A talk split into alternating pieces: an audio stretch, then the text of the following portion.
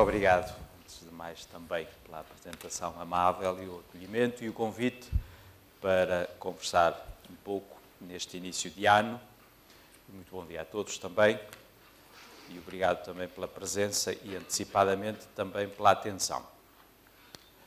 Hum, o próprio título, em certa medida, indica já um bocado aquilo que pretendo fazer nesta hora, eh, que é abordar a questão da fé precisamente como estilo de vida, estilo de existência, e não tanto como eh, cumprimento, que de si já é uma forma de viver, sem dúvida, mas como cumprimento de um conjunto de normas eh, pré-determinadas e bem determinadas, eh, ainda que essas normas sejam conselhos interessantes para a existência, ou até que sejam obras de misericórdia, que também faz parte. É claro que o cumprimento dessas normas eh, ou a prática de determinadas obras, assim se diz tradicionalmente neste contexto, faz parte da vida de fé. Mas como nós sabemos, e penso que isso que é mais do que evidente, nós podemos fazer aquilo que fazemos eh, de muitos modos, fazendo da mesma maneira, aparentemente. Ou seja, eh, a mesma ação pode ter muitas intenções e pode ser assumida por nós segundo muitos estilos, mesmo que a ação depois exterior seja idêntica. Nós podemos fazer bem a alguém por muitas razões. Eh, é claro que o bem feito a alguém está feito e fica feito, e é bem, e é bem que seja feito.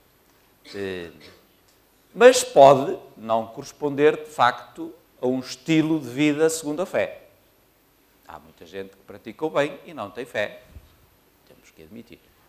Eh, e, portanto, nesse sentido, aquilo que qualifica um estilo de vida segundo a fé não é propriamente essa ação exterior só em si, embora isso depois seja muito revelador. E nisso não me vou concentrar depois muito, embora seja, como sabemos aqui no contexto da Arquidiocese de Braga, o ano, este ano esteja muito concentrado depois na, na, dimensão pragmática da fé e, portanto, nas obras resultantes da fé.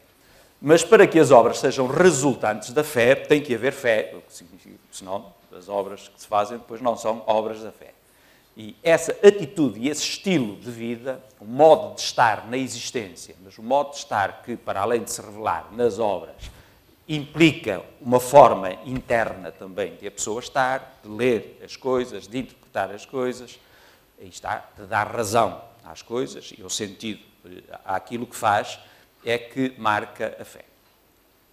Para, enfim, não ser muito complexo, até porque isto não é propriamente uma questão muito complicada, a questão da fé e da vida de fé, e aliás todo o cristianismo, é algo relativamente simples complexo, sem dúvida, profundo do ponto de vista humano, mas em realidade simples.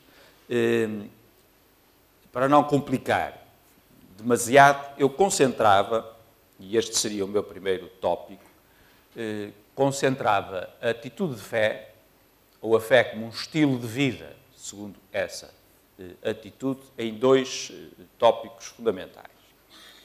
Primeira, o primeiro é um estilo de vida segundo a dádiva.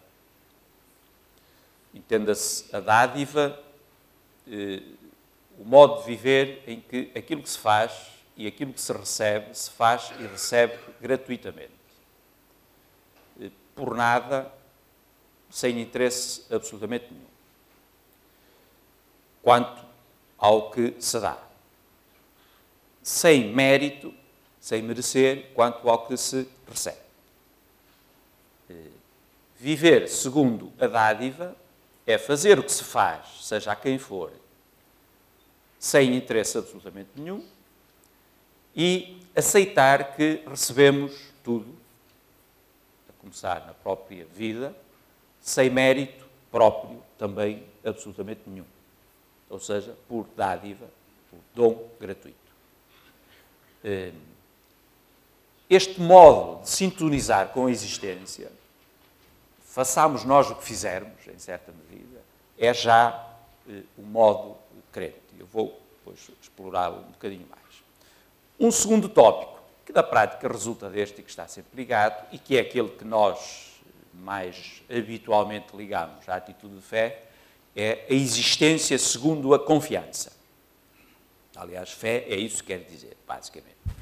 Ter fé em é ter confiança em, eh, mesmo entre nós, eh, seres humanos. Viver segundo a modalidade da confiança em outro. Em outro. E isto vai ser importante depois para um segundo ponto. Portanto, segundo o dinamismo da dádiva, segundo o dinamismo da confiança. A questão da dádiva, enquanto se aplica àquilo que nós damos aos outros, sobretudo, enfim, na questão mais profunda, quando nos damos completamente a outros, é, é precisamente eh, aquilo que se explora quando falamos nas obras de misericórdia. As obras de misericórdia são precisamente aquelas ações em que um ser humano, de modo gratuito, sem esperar nada em troca, sem interesse absolutamente nenhum, se dá a ele mesmo, a outro, fazendo aquelas coisas. Ou outras, podem, podem se acrescentar. Aquelas, de facto, são as principais e as mais eh, salientes, mas aqui, as coisas que fazermos eh, são só manifestação do modo como nos damos a outros, sem esperar nada em troca. Nós podemos nos dar a outros sem nos darmos, podemos vender-nos, podemos fazer permutas eh, para receber algo. Isso já é outro dinamismo. Aqui estamos a falar, no contexto da fé, trata-se dessa dádiva. Essa não a vou explorar tanto, como digo, andamos este ano muito à volta dela. Para me concentrar mais na questão da confiança, exploro mais o outro lado da dádiva, ao qual nem sempre ligamos muito e que eu considero, eh, eh, sobretudo nos nossos contextos mais europeus, em que somos tendencialmente eh, orgulhosos, no sentido de que consideramos que aquilo que somos, somos nós que o fazemos, somos nós significa cada um, e, portanto, aquilo que somos e aquilo que conseguimos, conseguimos, conseguimos a pulso com o nosso trabalho, o que significa merecendo. Isso leva-nos à atitude eh, contrária, precisamente, à dádiva, na outra vertente da dádiva, na dádiva que é recebida. Eh, habitualmente, quando falamos em dar, pensamos em algo que nós damos aos outros. E raramente pensamos em que, no âmbito do dar, os outros também nos dão e nós recebemos. Poderíamos pensar que é mais agradável receber aos presentes do Natal do que propriamente dar. O que não é, não é propriamente assim. Dependendo um bocado do estilo das pessoas e do estilo dos povos também, mas como eu digo, nós europeus temos um estilo em que se nos torna tendencialmente, sobretudo, quanto mais para o centro da Europa, pior, mais difícil receber do que dar. Sobretudo se o, o recebido não for merecido. Quando o recebido é merecido, porque antes fizemos trabalho para isso, e, portanto, adquirimos créditos para exigirmos aquilo que nos é dado, rigorosamente, o que recebemos, não o recebemos gratuitamente. E, portanto, não é no, do âmbito da dádiva. Mais uma vez, é comprado. Ou seja, ou porque trabalhamos, ou porque temos dinheiro, ou porque seja o que for, ou porque temos capacidades, ou seja o que for, portanto, merecemos aquilo que não nos é dado, é-nos vendido mediante o nosso mérito. Logo, é nosso por direito. E, e, e, vamos crescendo normalmente assim, aliás, tendencialmente vamos educando os nossos filhos bastante uh, uh, nesse contexto e com essa orientação. Isso é compreensível em certa medida, mas pode progressivamente perverter uma coisa que existe naturalmente nas crianças. Porque, enfim, o bebê cresce a receber tudo gratuitamente, evidentemente não tem mérito nenhum para, para exigir seja o que for e, e a criança também progressivamente. Mas depois, eh, nós, eh, com a educação, que é compreensível, não é? Insistimos que eles têm que merecer eh, aquilo que recebem. Portanto, ou porque se portam bem, vejamos a história do Pai Natal agora no Natal, que só tem presentes para aqueles que se portam bem, e, portanto, os presentes já não são dádivas gratuitas, já é em função do seu comportamento, E claro, aquele que se comporta bem acha que tem direito a receber determinada coisa, portanto, aquilo que recebe não lhe é dado, aquilo que recebe é algo a que tem direito porque o adquiriu com aquilo que foi fazendo. Enfim, assim vão crescendo com, com trabalho duro, suor do rosto, ganhar o seu dinheiro e, portanto, ter direito a isso. Este tipo de educação, digamos, de tendência capitalista, em geral, pode, é legítima, sem dúvida, as nossas sociedades o nosso sistema de mercado aguenta um bocado, eh, baseia-se um bocado nisso, mas pode ir anulando por completo eh, a capacidade de receber gratuitamente. E a capacidade de receber gratuitamente é fundamental para um ser humano. Porque se a perdemos, perdemos precisamente a capacidade de confiar, em última instância. Porque nós só confiamos no outro na medida em que tivermos abertura suficiente para acolher algo a partir do outro que não está garantido. Quando nós só aceitamos ter aquilo que podemos fazer e construir, em última instância começamos a construir uma autoconfiança, ou seja, só confiamos em nós próprios, só confiamos naquilo que conseguimos construir. Portanto, eu faço, eu faço, eu faço, isto é-me garantido aquilo que me é dado por outros sem eu merecer, inesperadamente, nisso não esperamos. Disso não esperamos nada.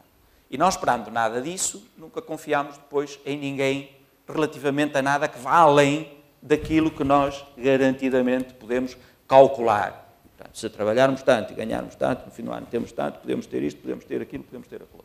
Deixa de haver margem para aquilo que nos é oferecido. Acontece que nas coisas fundamentais da nossa existência, as coisas fundamentais da nossa existência, incluindo a nossa vida, o facto de estarmos vivos aqui, só nos pode ser oferecido. Porque não o podemos ganhar. Claramente. O amor de outras pessoas só nos pode ser oferecido, não o podemos ganhar. Quando nos portamos mal com outra pessoa, o perdão da outra pessoa só nos pode ser oferecido, não o podemos ganhar se perdemos a capacidade, perdendo a capacidade de confiança, a capacidade de receber essas dádivas, nós perdemos a capacidade de receber a vida inteira, praticamente, como uma dádiva gratuita. Passamos a reduzir a vida simplesmente àquilo que nós conseguimos calcular e construir minuto a minuto, programando o ano seguinte, programando o mês seguinte, etc. E é claro, como nós sabemos, e muito bem, as nossas programações, enfim, valem o que valem, vão até onde vão e fracassam muitas vezes. E no fracasso das nossas programações, que são frequentes, instaura-se a atitude de completa desconfiança em relação à própria vida. Completo desânimo em relação à própria vida. Ou seja, quando pretendemos construir a nossa vida assente em capacidade nossa, depressa cai o edifício eh, na nossa capacidade. E se não aprendemos, ou se não conseguimos manter aquilo que tínhamos como crianças, a capacidade de aceitar dos outros a dádiva da vida de forma gratuita, entramos em depressão, que é o que nos acontece muitas vezes, entramos em, diz-se tradicionalmente, em desespero relativamente à nossa própria existência.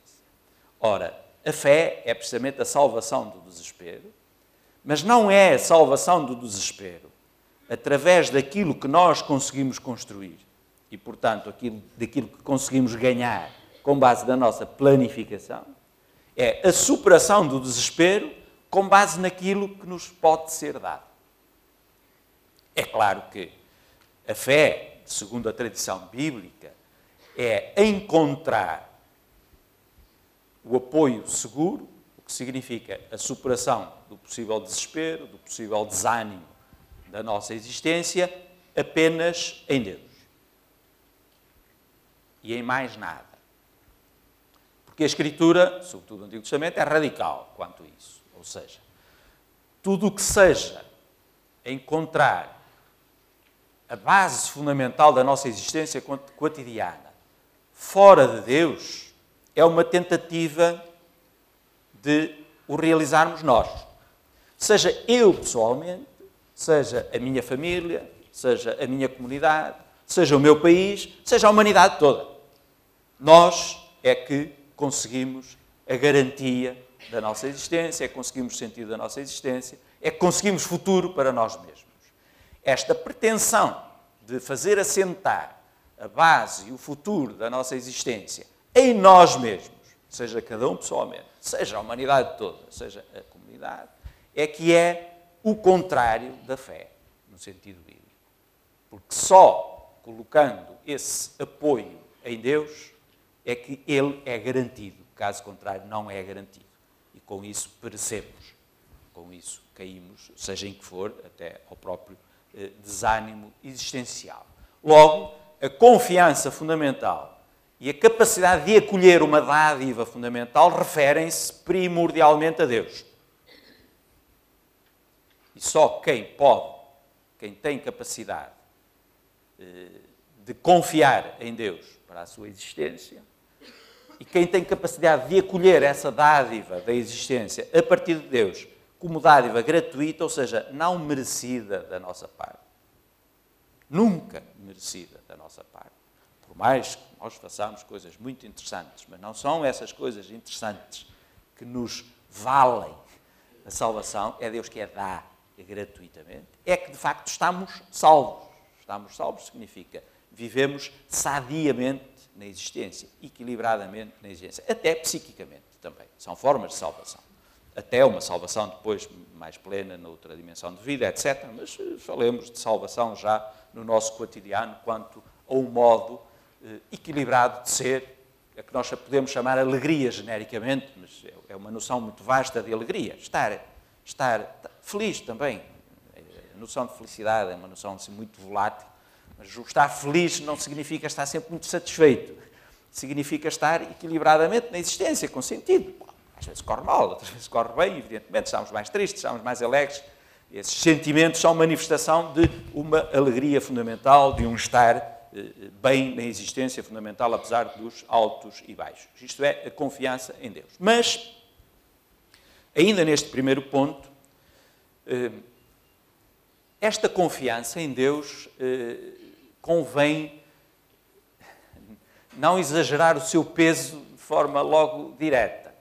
Ou seja, nós podemos imaginar a nossa relação a Deus enquanto relação de confiança, confiamos num ser que nos dá eh, a vida, como uma relação muito imediata, como uma relação eh, eh, aos outros. E então o crente seria aquele para quem os outros não interessam absolutamente nada, porque basear a sua existência, confiança, de futuro e de vida nos outros é fracassar. Eh, em si mesmo, ainda é fracassar mais, se quisermos. Só em Deus podemos confiar, logo temos que desconfiar de todos. Eh, este salto que deveria ser dado, e que às vezes pode acontecer eh, ao nível da fé, é completamente errado. Não há confiança direta em Deus. Porque Deus não é um objeto de confiança como são as outras pessoas. Quando na tradição da Escritura, quando na tradição cristã, quando nós, cristãos, dizemos que ter fé é confiar fundamentalmente em Deus, isso tem que implicar imediatamente que o nosso ato de confiança, confiarmos, quando confiamos, seja orientado para aquilo ou para aqueles em quem podemos diretamente confiar. A confiança em Deus o acolhimento da vida como uma dádiva gratuita a partir de Deus. E nós confiarmos que Ele nos la dá, e portanto é só aceitarmos, cabe-nos apenas aceitá-la, acontece sempre, dizemos nós, na mediação eh, dos nossos acontecimentos existenciais todos os dias. Ou seja, a capacidade de confiar em Deus está ligada à capacidade de confiar nos outros em outras pessoas. A incapacidade de confiar nos outros reflete-se imediatamente na incapacidade de confiar em Deus. Se São João dizia que ninguém ama a Deus sem amar o seu irmão, eh, Não é porque o amor ao irmão seja o caminho para o amor a Deus, é que o amor ao irmão é o próprio amor a Deus. Não há amor ao irmão, não há amor a Deus. Porque não há amor a Deus só em si, diretamente.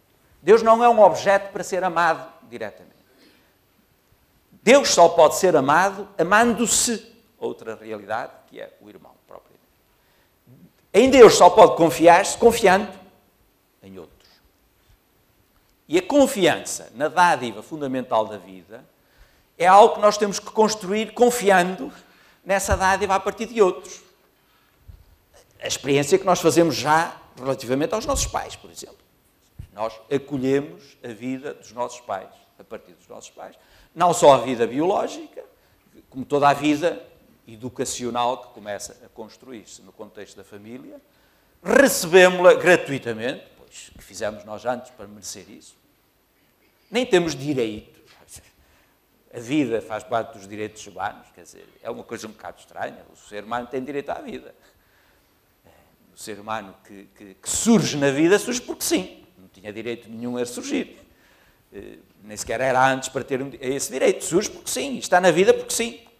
Ponto final. É claro que ninguém tem o direito de lhe atirar, isso é lógico, nem ele, ele próprio. Também não. E nesse sentido tem o direito a tê-la, mas não é um direito como algo que tenha conseguido, conquistado através de algo que fez.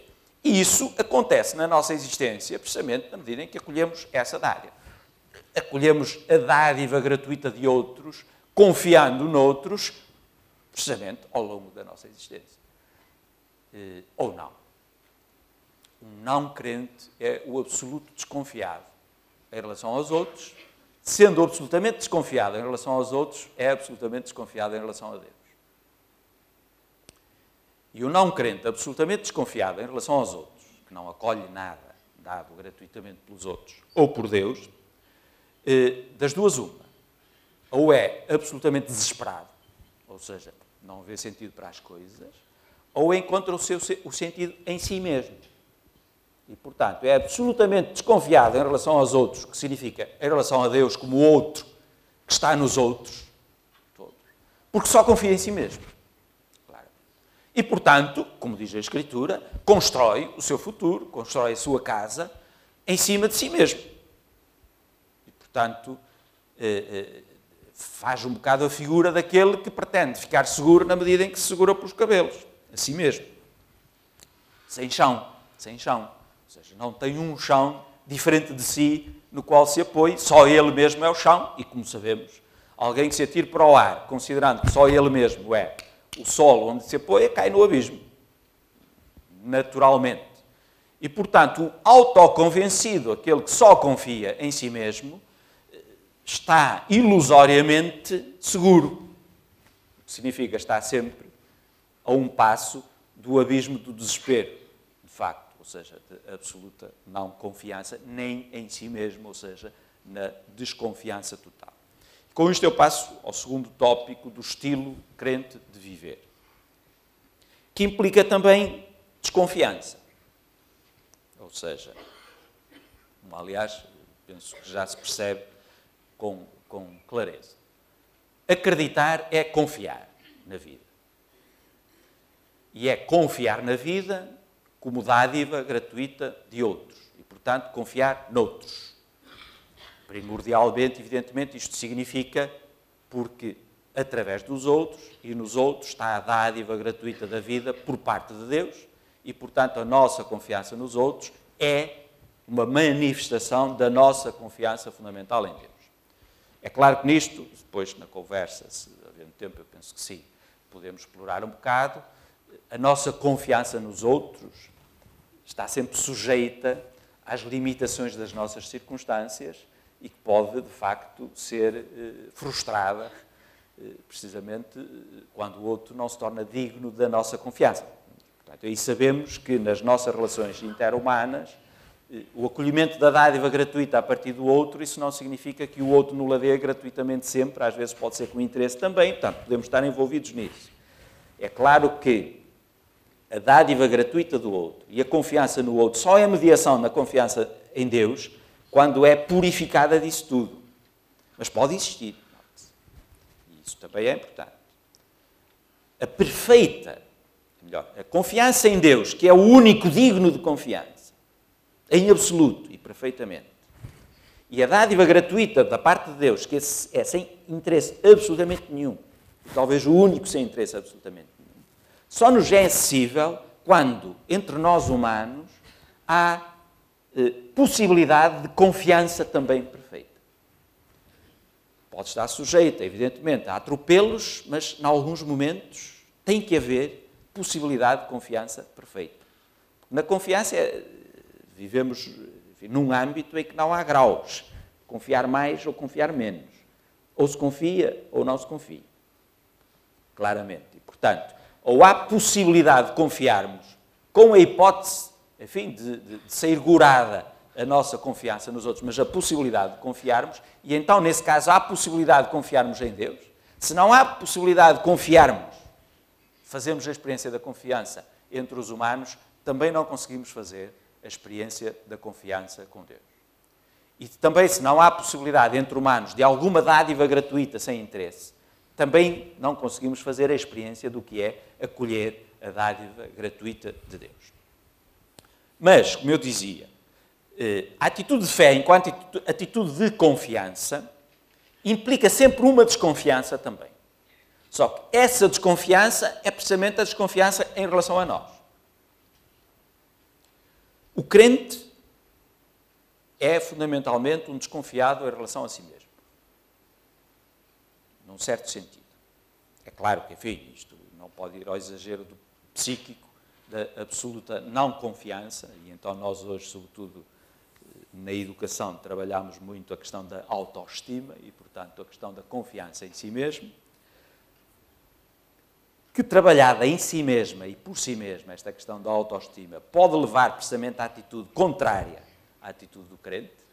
Significa ter uma percepção de si mesmo em que eu consigo, eu consigo tudo e tudo aquilo que eu preciso, eu consigo. E, portanto, não preciso de nada que eu não consiga. E que me precise de ser dado para além daquilo que eu consigo, não preciso de isto seria, se quisermos, a autoestima levada à sua realização máxima, absoluta independência em relação aos outros, e seria, na nossa leitura cristã, a absoluta incredulidade. Se revelaria no sentido de dizer, eu só acredito em mim mesmo. Eu cá tenho a minha fé, é um bocado isso. Eu só acredito em mim mesmo. O eu só acreditar em mim mesmo é o contrário do acreditar, propriamente. Para além de que muitas vezes é completamente ilusório. O que significa que aquilo de que a Escritura fala, sobretudo no Novo Testamento, da conversão para a atitude de fé, ou seja, a conversão ao estilo de vida segundo a fé, implica, toda a conversão, implica o abandono de um estilo para se encaminhar para outro estilo. E o estilo a abandonar é precisamente este estilo da autoconfiança absoluta, o que significa do eu só confio em mim mesmo.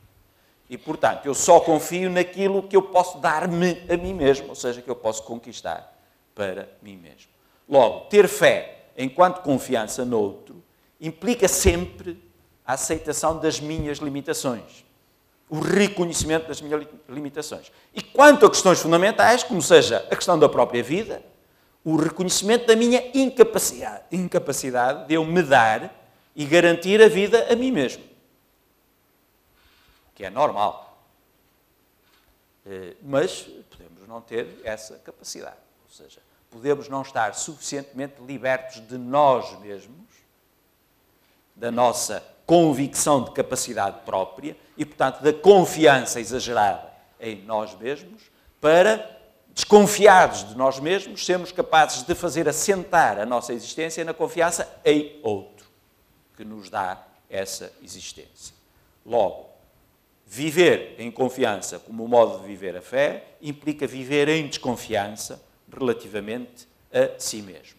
A segurança da fé em Deus, a segurança da fé como confiança nos outros, implica sempre uma desassegurança em relação a nós mesmos uma insegurança, se quisermos, relativamente a nós mesmos. O crente é, num certo sentido, um inseguro.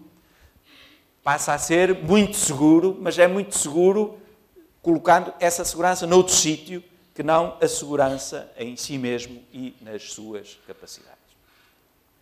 Além do mais, mesmo já do ponto de vista prático da aplicação, todo aquele que coloca a sua segurança simplesmente em si mesmo está sob pressão permanente. Ou seja, o resultado positivo da sua existência, aquilo em que tem segurança, depende muito, diz-se hoje, da sua performance, ou seja, da sua capacidade de realização.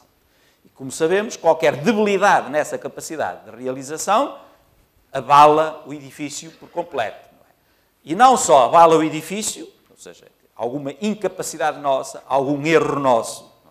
Vai comprometer toda a nossa existência, como compromete até a nossa confiança em nós mesmos. Ou seja, eh, é acrescido do sentimento de culpa de que o sentido da nossa existência, que estava a ser simplesmente em nós mesmos, começa a fraquejar porque eu não fui capaz a culpa é minha, não fui capaz de aguentar isso. Até aí, como sabemos isso, em determinadas idades da vida. É frequente. Enfim, enquanto muito jovens, ainda temos muita autoconfiança de muita coisa que conseguimos realizar, depois, ao chegar aí a meio da existência, começamos a duvidar muito mais das nossas capacidades de realização. Do ponto de vista social, hoje, isso ainda é eh, eh, associado, eh, ou melhor, ainda é agravado pelas exigências da performance, ou seja, até física. Nós sabemos que depois fazemos dever, até nos negócios, não é? O nosso êxito, a nossa capacidade e a nossa segurança, que é muito dependente também eh, eh, da nossa eh, rapidez intelectual e até rapidez física, e depois chega-se a um certo ponto e isso começa a fraquejar e nós começamos a sentir-nos cada vez mais uns fracassados na existência, porque já não conseguimos corresponder àquilo que é exigido a muitos níveis. A muitos níveis. Eh, isso é precisamente um dos resultados claros, do ponto de vista pessoal, psíquico e até do ponto de vista eh, social, da construção de uma existência assente na capacidade própria, assente na confiança eh, exclusiva em si mesmo. Ser crente implica, desde o início, mesmo como jovem, mesmo como criança, crescer no hábito de desconfiar de si mesmo para colocar a base da sua confiança noutro. E aí tem que ser também necessariamente noutras pessoas. Tornámonos dependentes de outras pessoas. Não passamos a ser dependentes só a partir dos 70, dos 80 anos, que depois não conseguimos aguentar com isso. Depois achamos que não é uma vida digna porque somos dependentes. Nós somos sempre dependentes. Claro que somos logo pequenininhos, sem dúvida, mas depois convencemos que não somos. Mas somos.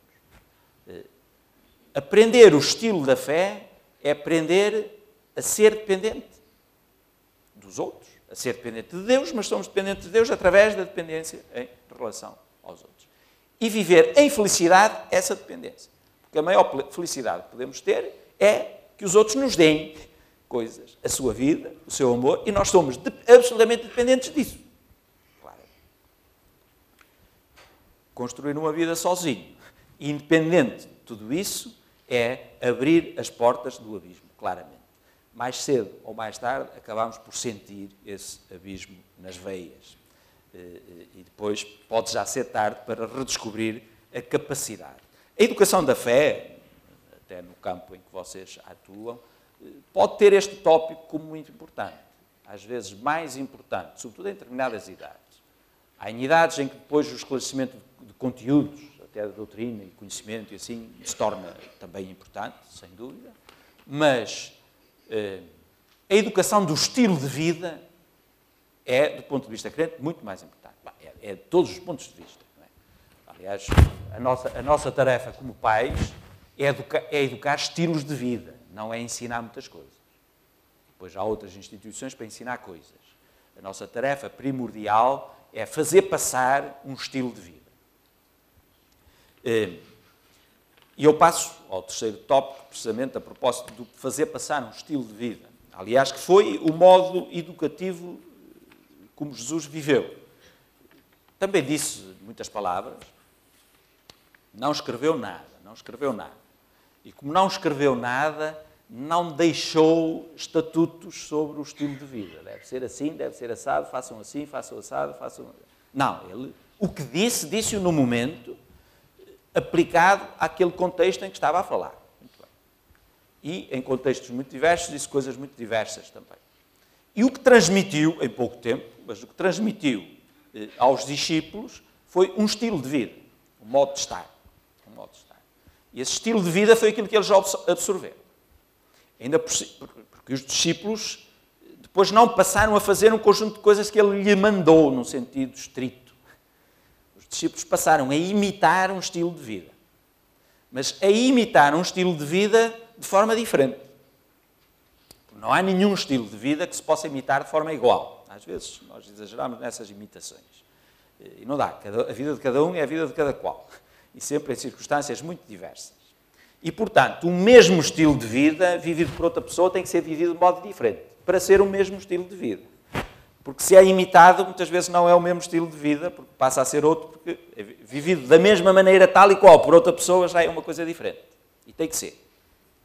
Daí que o processo, processo de transmissão, digamos assim, da fé, ou o processo de educação da fé, é o processo de educação num estilo de vida que terá que ser outro, depois da parte daquela criança, e daquela, e daquela, e daquela, e de todas as outras, sem dúvida, mas correspondendo a este estilo de vida fundamental. Segundo a confiança no segundo o acolhimento da dádiva gratuita a partir do outro. Nisso é o estilo de vida fundamental.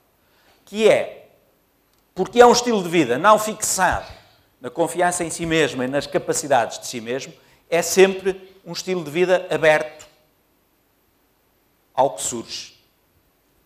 Tem que ser completamente aberto aos outros com quem vivemos a vida toda e que vão sendo pessoas diferentes ao longo da vida, que nos surgem aí. O nosso estilo de vida, segundo a fé, dependerá das pessoas com quem vivermos a vida toda, dependerá dos acontecimentos da nossa existência.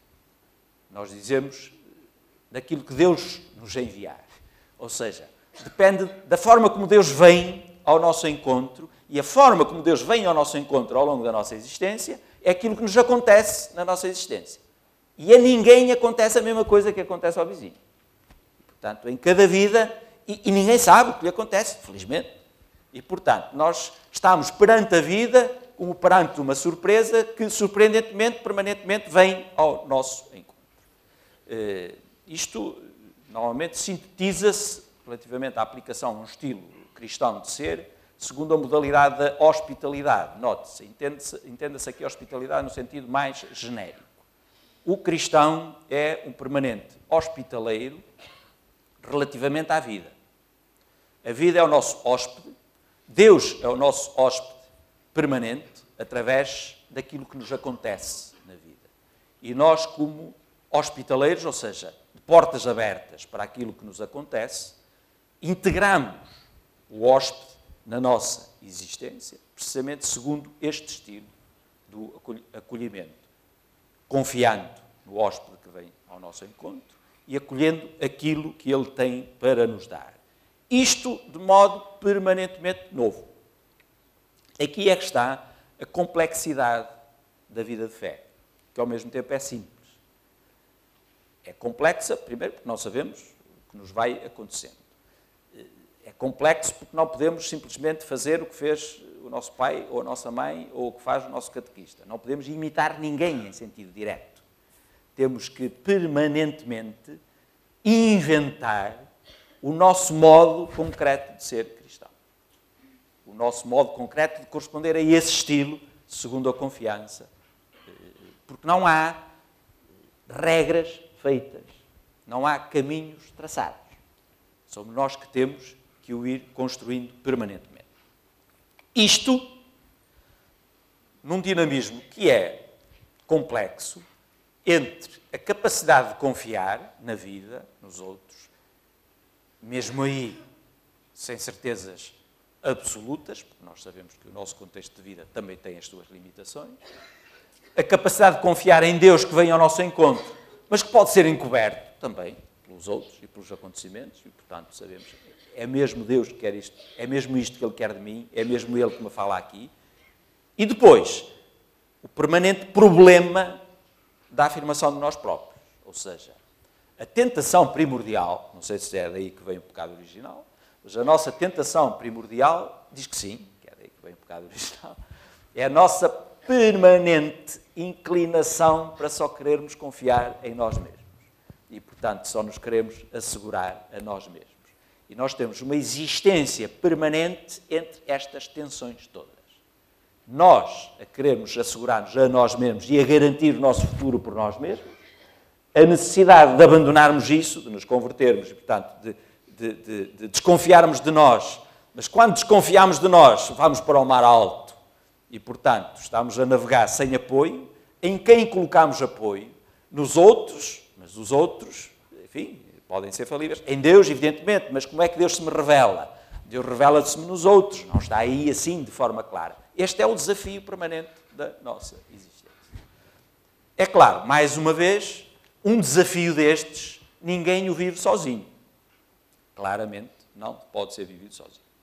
Nem pode ser vivido em descanso. Ou seja, a forma de ser crente nunca, nunca é segundo aquela modalidade que em determinado momento eu passei a ser crente, claro, pode ter sido como o bebê que foi batizado, depois cresci, depois assumi, depois, sobretudo, na confirmação, eh, eh, eh, assumi como adulto, sou crente. Pronto. E está. E agora é aguentar este estatuto de crente até ao fim da vida. Se conseguir aguentar até ao fim da vida, depois morrer, pronto, já está tudo eh, resolvido e garantido, já não volto atrás. As questões, eh, o processo da vida crente não é assim estável. Não é assim conseguido de uma vez por todas e está. É um processo sujeito a, a permanente transformação, a permanente invenção, a permanente criatividade. E isso exige permanente vigilância. O Evangelho fala precisamente na terminologia da vigilância. A vigilância consegue-se como? Enfim, consegue-se estando acordado, evidentemente, ou seja, estando atento, mas é estando atento a quê? Ao que acontece. Portanto, a vigilância é um, é um, é um estilo de vida permanentemente em conjunto com os outros. Ou seja, os outros dão-nos também isso dão-nos a nós a possibilidade de descobrirmos permanentemente como é que é o nosso estilo de ser crente. Eh, eh, ajudam-nos, seja como for, conselhos, é uma das obras de misericórdia, etc., acompanhando-nos, eh, às vezes por estarem aí, portanto, são, os acontecimentos são acontecimentos com os outros que surgem ao longo da nossa existência, e isso vai nos provocando. Ajuda-nos também no aprofundamento da nossa fé que não é só o aprofundamento segundo o conhecimento teórico das coisas, mas é o aprofundamento da reflexão.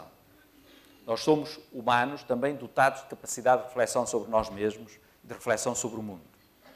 Daí que seja inerente e próprio do estilo de vida de fé o ser permanentemente crítico de si mesmo, nós permanentemente estamos a resvalar para a tal pretensão de autoconfiança, portanto, somos temos que ser permanentemente críticos de nós mesmos, críticos da nossa realidade, no sentido de analisarmos em que medida essa realidade é para nós revelação de Deus.